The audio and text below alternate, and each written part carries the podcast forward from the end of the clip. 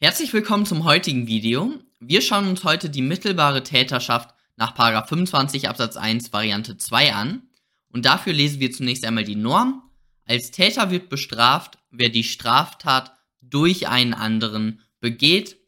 Diese Norm erfasst die mittelbare Täterschaft und die Grundkonstellation von der mittelbaren Täterschaft sieht wie folgt aus.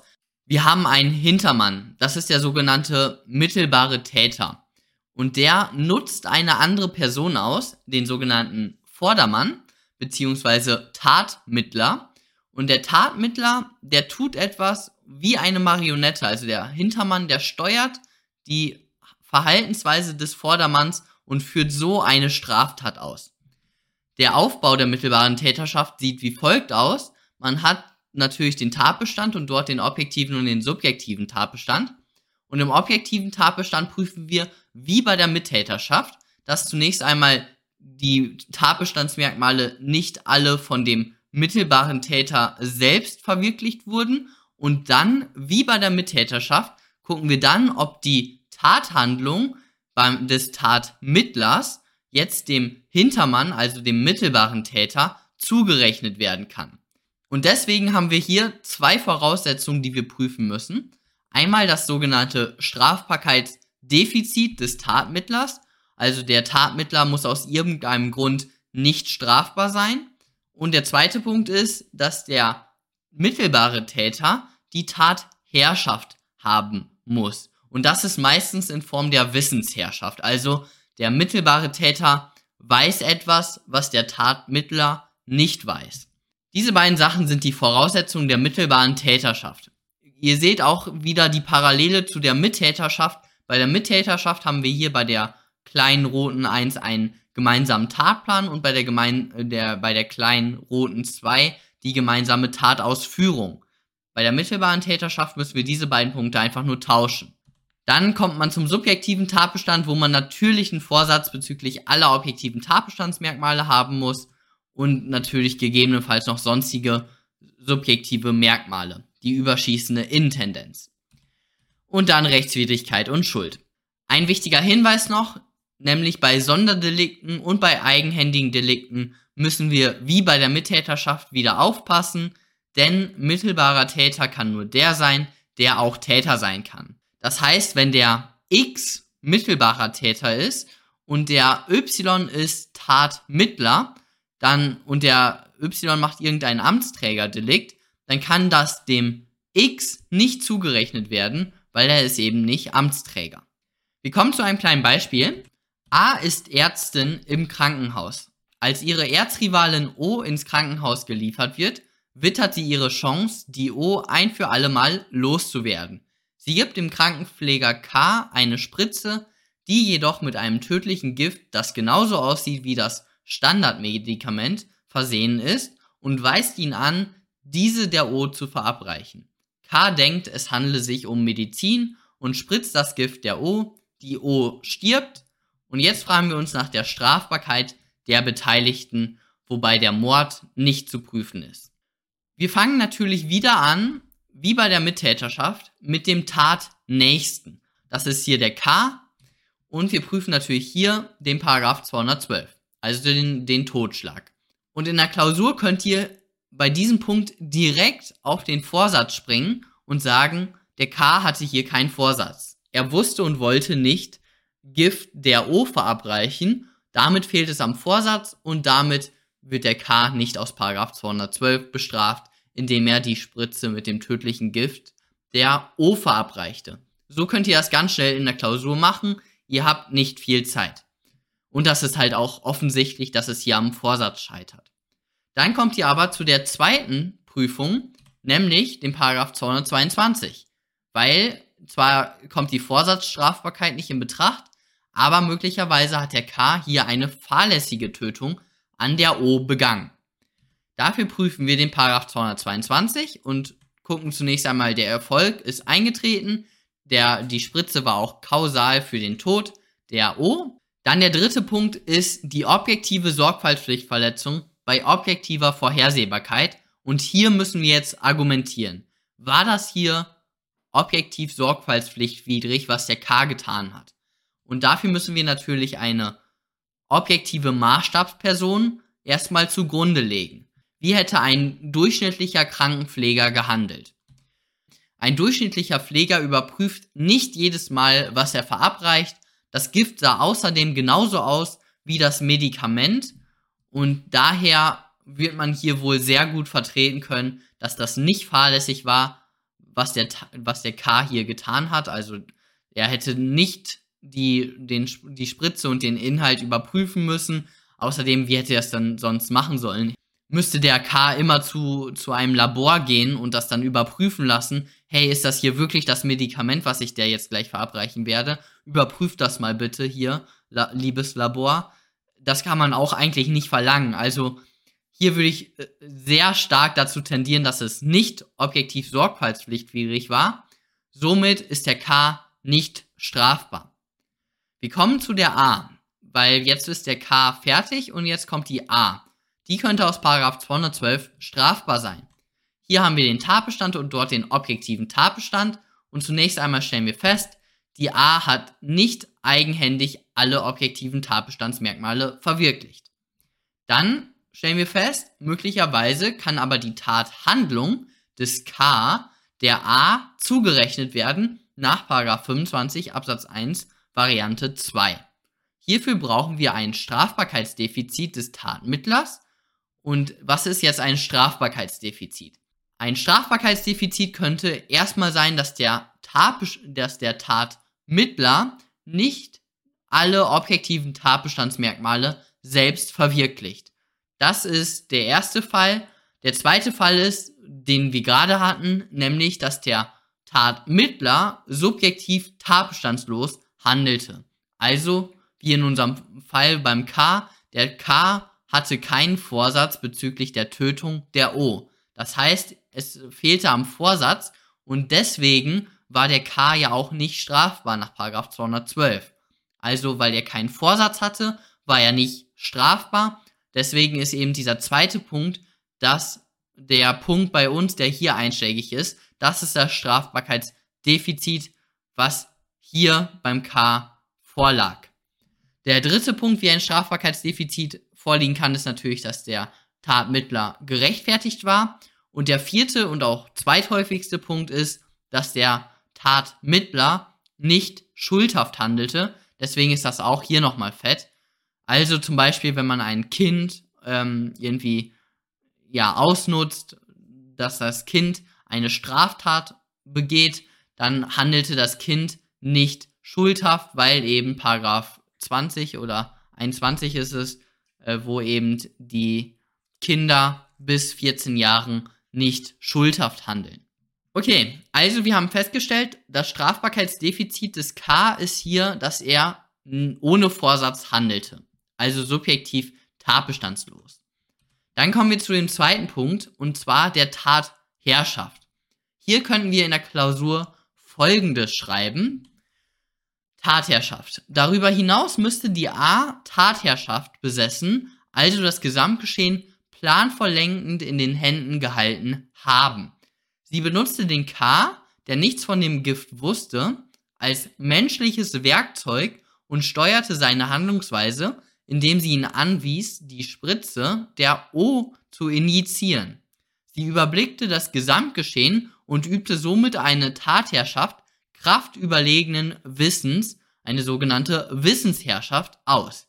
Und deswegen können wir dann die, die Tathandlung der A zurechnen. Ihr seht hier die unterstrichenen Begriffe. Das ist jetzt ein Formulierungsbeispiel, was ich mir jetzt gerade ausgedacht hatte, äh, hatte. Und diese unterstrichenen Begriffe, die solltet ihr euch merken. Die sind super, wenn ihr diese eben in der Klausur verwendet. Dieses planvoll lenkend in den Händen halten und so weiter. Wir schauen uns die gleich nochmal an. Dann, hier sagen wir also, es lag eine Wissensherrschaft vor, somit hatte die A Tatherrschaft, somit kann ihr die Tathandlung des K zugerechnet werden. Dann kommt der subjektive Tatbestand und insbesondere kannte die A hier auch den Strafbarkeitsmangel des K, nämlich der K, sie wusste, dass der K nicht wusste, dass eben, dass, dass eben die Spritze Gift enthielt. Perfekt, dann Rechtswidrigkeit und Schuld, das liegt alles vor und somit ist die A strafbar nach 212 25 Absatz 1 Variante 2, indem sie eben den K ausnutzte und dieser eben die Spritze mit Gift der O injizierte. Wir kommen nochmal zu Schlagwörtern bei der Tatherrschaft. Einmal, er steuerte dessen Handlungsweise, also die Handlungsweise steuern, planvoll lenkend in den Händen halten. Er überblickte das Gesamtgeschehen. Er war Zentralfigur. Und eben bei der, der, bei der mittelbaren Täterschaft kann man noch gut dieses, diesen Begriff der, des menschlichen Werkzeugs verwenden. Perfekt. Diese Wörter solltet ihr halt in der Klausur, wenn es geht, verwenden. Dann kommen wir zu der Tatherrschaftslehre nochmal den Überblick. Wir hatten ja die Mittäterschaft, die dadurch kennzeichnet war, dass der A und der B zusammen in einem Kreis stehen. Also die müssen beide nebeneinander handeln, die haben einen gemeinsamen Tatplan und üben auch die Tat gemeinsam aus. Bei der Mittäterschaft gab es dann eben auch noch diese enge und die weite Tatherrschaftslehre. Im Gegensatz dazu jetzt die Tatherrschaft bei der mittelbaren Täterschaft. Und da ist es eben, da kommt es auf die Wissensherrschaft an. Da steht nämlich der, die A steht im Zentrum, also die A weiß alles. Sie überblickt das Gesamtgeschehen und der K, bei uns war es im Fall der K, der stand eben außerhalb. Die beiden stehen also nicht nebeneinander, also wie bei der Mittäterschaft, sondern der K, ja, der hat eben in Bezug auf das Wissen, weiß ja so gut wie gar nichts. Das zeichnet eben die mittelbare Täterschaft aus. Und hier bei der mittelbaren Täterschaft gibt es keine Unterscheidung zwischen enger und weiter Tatherrschaftslehre. Hier kann ich nochmal das Video von dem Markus Bergmann empfehlen, das hatte ich ja schon beim letzten Mal gesagt. Wir kommen zu einem kleinen Problem, nämlich das folgende. A ist Ärztin im Krankenhaus. Als ihre Erzrivalin O ins Krankenhaus geliefert wird, wittert sie ihre Chance, die O ein für alle Mal loszuwerden. Sie gibt dem Krankenpfleger K eine Spritze, die jedoch mit einem tödlichen Gift, das genauso aussieht wie das Standardmedikament, versehen ist und weist ihn an, diese der O zu ver verabreichen. Sie denkt, der K weiß nichts von dem Gift in der Spritze. Allerdings hat K gesehen, wie die A die Spritze in einem Gefäß mit einem Totenkopf drauf gefüllt hat. Allerdings mag K die O auch nicht und spritzt daher die Flüssigkeit, von der er weiß, dass es Gift ist, der O und die O stirbt. So, und jetzt fragen wir uns auch hier wieder nach der Strafbarkeit der Beteiligten. Der Unterschied ist natürlich jetzt hier zu unserem vorherigen Fall, dass der K, also der Tatmittler, der weiß, dass es jetzt Gift ist. In unserem vorherigen Fall wusste er das nicht. Das heißt, bei unserem Tatherrschaftsbild von gerade steht der K gar nicht außerhalb des Rings hier rechts, sondern er weiß eigentlich von allem. Und jetzt ist eben die Frage, wie wirkt sich das bei der Strafbarkeit der Beteiligten aus? Wir kommen also zu der Strafbarkeit des K. Und hier, der, Straf der K könnte sich nach 212 strafbar gemacht haben, indem er die Spritze mit Gift der O injizierte. Wir kommen zum objektiven Tatbestand. Der Erfolg ist eingetreten, der K hat gehandelt, der, das war auch kausal, die Handlung war kausal für den Erfolg. Und der K hat auch eine Gefahr geschaffen, die sich dann auch letztendlich im Erfolg realisiert hat. Dann kommen wir zum subjektiven Tatbestand und in unserem allerersten Fall scheiterte es ja hier an dem Vorsatz. Aber hier in diesem Fall scheiterte es eben nicht am Vorsatz, weil der K wusste und wollte, was er tat. Er wusste, dass das nicht das Medikament ist, sondern Gift. Und dann wollte er eben trotzdem die Spritze der O geben. Das heißt, der K hatte hier Vorsatz und somit ist der K nach 212 strafbar, indem er die Spritze der O verabreichte. Dann kommen wir zu der Strafbarkeit der A. Und die könnte sich nach 212, 25 Absatz 1 Variante 2, also Totschlag in mittelbarer Täterschaft, strafbar gemacht haben. Und die Lösungsidee ist die folgende. Und die müsst ihr mal gehört haben. Nämlich die herrschende Meinung sagt, die mittelbare Täterschaft ist eine weitergehende Beteiligungsform und die Anstiftung ist ein Minus. Und daher ist diese Anstiftung in der mittelbaren Täterschaft immer enthalten. Das heißt, wenn das hier dieser Kreis der mittelbaren Täterschaft ist, dann ist die Anstiftung in diesem Kreis drin. Also alles, was mittelbare Täterschaft ist, das umfasst erst recht die Anstiftung. Das heißt, wenn jemand mit dem Vorsatz gehandelt hat, mittelbarer Täter zu sein, dann hat er auch erst recht mit dem Vorsatz gehandelt, Anstifter zu sein. Also das ist immer in dem enthalten. Dann kommen wir zu der Strafbarkeit der A. Und die könnte sich nach 212, 25 Absatz 1 Variante 2, also Totschlag in mittelbarer Täterschaft, strafbar gemacht haben. Wir kommen zum objektiven Tatbestand. Der Erfolg ist eingetreten, sie hat das nicht eigenhändig verwirklicht. Dann kommen wir zu der Zurechnung der Tathandlung. Können wir jetzt die, die Tathandlung des K der A zurechnen? Und bei unserem ersten Punkt scheitern wir. Nämlich, der K hatte kein Strafbarkeitsdefizit. Das hatten wir ja gerade festgestellt. Die Strafbarkeit beim K ging durch wie Butter. Also wie durch wie Messer durch Butter. Also der K war ja nach Paragraph 212 strafbar und dementsprechend gibt es hier kein Strafbarkeitsdefizit. Der K handelte mit Vorsatz, alles ist in Ordnung. Dementsprechend können wir die Tathandlung nicht der Art zurechnen und somit ist sie nicht nach 212 25 Absatz 1 Variante 2 strafbar. Aber, und das ist jetzt eben der Punkt, den wir gerade hatten, möglicherweise ist sie nach 212 Paragraph 26 strafbar, nämlich der Anstiftung.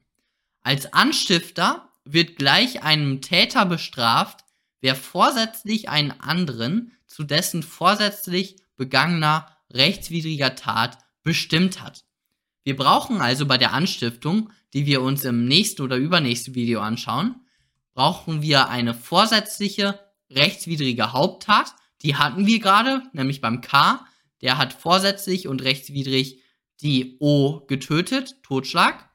Dann kommen wir zu dem Bestimmen. Das ist das Hervorrufen eines Tatentschlusses.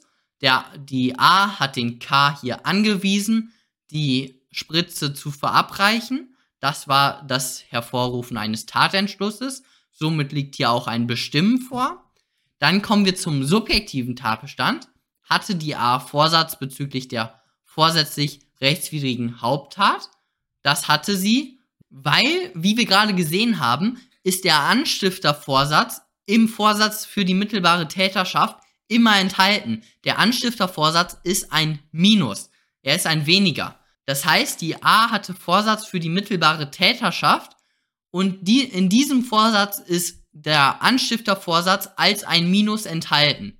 Somit hatte sie hier Vorsatz und sie wollte und wusste auch, äh, dass sie den K bestimmt, diese Spritze zu injizieren. Das heißt, sie hatte auch Vorsatz bezüglich des Bestimmens und somit hat die A sich nach 212, 26 strafbar gemacht indem sie den K anwies, der O die Spritze zu verabreichen. Somit also Anstiftung zum Totschlag hat die A sich strafbar gemacht. Wir kommen zu einem kleinen Problem, nämlich dem Exzess. Der ist aber meiner Meinung nach nicht so klausurrelevant, deswegen hier nur eine kleine Anmerkung. Für ein vom Vorsatz des mittelbaren Täters nicht umfasstes Verhalten des Tatmittlers, ein sogenannter Exzess, ist der mittelbare Täter nicht verantwortlich. Allerdings bleibt die Fahrlässigkeitsstrafbarkeit möglich. Paragraph 16 Absatz 1 Satz 2. Das heißt, wenn ein Exzess vorliegt, dann wird unser mittelbarer Täter, also der Hintermann, dem wird das Verhalten des Tatmittlers nicht zugerechnet, wenn ein Exzess vorliegt. Aber eben möglicherweise bleibt diese Fahrlässigkeitsstrafbarkeit möglich. Okay, jetzt kommen wir noch zu einem Klassikerproblem, dem Error in Persona des menschlichen Werkzeugs. A ist Ärztin im Krankenhaus. Als ihre Erzrivalin O ins Krankenhaus geliefert wird, wittert sie ihre Chance, die O ein für alle Mal loszuwerden. Sie gibt dem Krankenpfleger K eine Spritze, die jedoch mit einem tödlichen Gift, das genauso aussieht wie das Standardmedikament, versehen ist und weist den K an, die Spritze der Patientin in Zimmer 148 zu verabreichen. K weiß nichts von dem Gift. Außerdem vergisst er die Zimmernummer und verabreicht die Spritze der G. Die Frage ist jetzt hier, ist die A nach 212 strafbar? Das Problem ist natürlich hier offensichtlich, nämlich es liegt ein Error in Persona des K vor. Der K hat sich in der Person geirrt. Dementsprechend müssen wir jetzt dieses Problem lösen und die herrschende Meinung sagt, der Error in Persona des Werkzeugs stellt für den mittelbaren Täter ein Aberratio Ictus dar. Das Argument ist hier, und das ist auch wohl das beste Argument, es macht keinen Unterschied, ob ein menschliches oder ein mechanisches Werkzeug sein Ziel verfehlt. Also, wir hatten ja die Standard Aberratio Ictus Fälle, wo man eben eine Waffe hat und man, man zielt auf den A und man schießt, aber weil da irgendwie eine Säule ist, wird dieser Schuss irgendwie abgeprellt und trifft die B. Und die B stirbt. Dann ist das ein Fall des Aberratio Ictus und dann haben wir gesagt, wird der Täter für den Versuch des, für versuchten Totschlags bezüglich seines eigentlich gewollten Zielobjekts bestraft und wegen Fahrlässigkeit wegen gegenüber des eigentlich getroffenen äh, Objekts. Also, das ist der Aberratio Ictus. Die andere Ansicht sagt, wenn der mittelbare Täter das Tatopfer selbst individualisiert hat, Zimmer 148, dann ist es ein Aberratio Ictus. Wenn der mittelbare Täter die Individualisierung dem Tatmittler überlassen hat, hier ist das Bild der O, finde die mal und dann gib ihr da äh, diese Spritze, dann liegt ein Error in Persona vor. Und das Argument ist hier, dass ein menschliches und mechanisches Werkzeug sich doch unterscheiden. Nämlich insofern, als es beim menschlichen Werkzeug möglich ist, eine Individualisierung vorzunehmen. Das ist eben der Unterschied und deswegen möchte diese Ansicht halt dahingehend differenzieren, wie der mittelbare Täter das Tatopfer ähm, ja, ob, ob, die, ob der mittelbare Täter das Tatopfer selbst individualisiert hat oder nicht. Okay, schauen wir uns das jetzt für unseren konkreten Fall an. Für unseren konkreten Fall bedeutet das, dass A aus 212 an G nicht zu bestrafen ist, weil sie keinen Vorsatz hatte. Sie wusste, sie wollte nicht die G töten und sie wusste auch nichts von der Tötung des, der G, sondern sie wollte die O töten. Sie hatte also keinen Vorsatz bezüglich der G. Aber, und jetzt die herrschende Meinung, sagt Aberratio ictus, das heißt, die A ist strafbar wegen versuchten Totschlags an der O und sie ist strafbar wegen fahrlässiger Tötung der G. Falls eben eine objektive Sorgfaltspflichtwidrigkeit vorliegt, aber ich denke, das wird man ja locker bejahen können. Perfekt. Dann kommen wir zu dem nächsten Problem, nämlich den Versuchsbeginn. A ist Ärztin im Krankenhaus. Als ihre Erzrivalin O ins Krankenhaus geliefert wird, wittert sie ihre Chance, die O ein für alle Mal loszuwerden. Sie gibt dem Krankenpfleger K eine Spritze, die jedoch mit einem tödlichen Gift versehen ist und weist an, diese der O zu verabreichen. Sie denkt, K weiß nichts von dem Gift in der Spritze. K weiß allerdings von dem Gift und schmeißt die Spritze in den Müll ist jetzt die A hier wegen versuchten Totschlages in mittelbarer Täterschaft strafbar. Und dafür kommt es eben darauf an, ob ein unmittelbares Ansetzen vorliegt. Und die Frage ist jetzt eben, wann liegt ein unmittelbares Ansetzen vor? Die eine Ansicht oder die herrsche Meinung sagt, ein unmittelbares Ansetzen liegt dann vor, wenn der Täter das Geschehen aus der Hand gegeben hat, sodass keine weiteren Zwischenschritte mehr, mehr erforderlich sind, also wenn das Rechtsgut unmittelbar gefährdet ist. Das Argument ist hier, erst wenn das Rechtsgut unmittelbar gefährdet ist, dann soll eben der Versuchsbeginn vorliegen. Das passt auch zu der Definition des unmittelbaren Ansetzens, die wir bei der Versuchsstrafbarkeit nochmal näher kennenlernen werden. Hier, jetzt zu unserem Fall, Sie hat mit der Übergabe der Spritze an K das Geschehen aus den Händen gegeben. Es waren keine weiteren Zwischenschritte mehr erforderlich und daher liegt hier ein unmittelbares Ansetzen nach dieser Ansicht vor. Warum? Weil eben sie hat die Spritze abgegeben und dann war eigentlich nichts mehr erforderlich. Sie musste einfach nur noch den Geschehen ihren Lauf gehen lassen. Das hat sie hier getan. Und weil sie eben das aus der Hand gegeben hat, liegt ein unmittelbares Ansetzen vor. Die andere Ansicht sagt, wir sollten das wie bei der Mittäterschaft machen. Wenn der Tatmittler unmittelbar ansetzt, dann ist dies dem Hintermann zuzurechnen.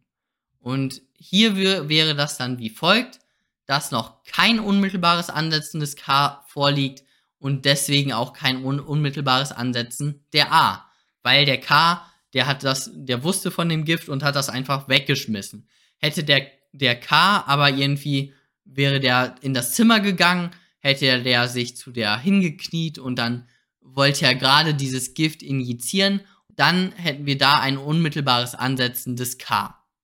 Sonstige Probleme zu der mittelbaren Täterschaft, das ist einmal der Täter hinter dem Täter und dann gibt es noch das Problem des, des absichtslos dolosen Werkzeuges, aber die sind ja meiner Meinung nach nicht sehr klausurrelevant und aber wir machen die gegebenenfalls in einem späteren Video. Die sind aber jetzt nicht unsere Priorität. Ihr solltet jetzt hiermit äh, alles zu der mittelbaren Täterschaft äh, ja verstanden haben und deswegen war es das auch schon von dem heutigen Video. Kommentare könnt ihr wieder unten da lassen und wir sehen uns beim nächsten Mal. Bis dann.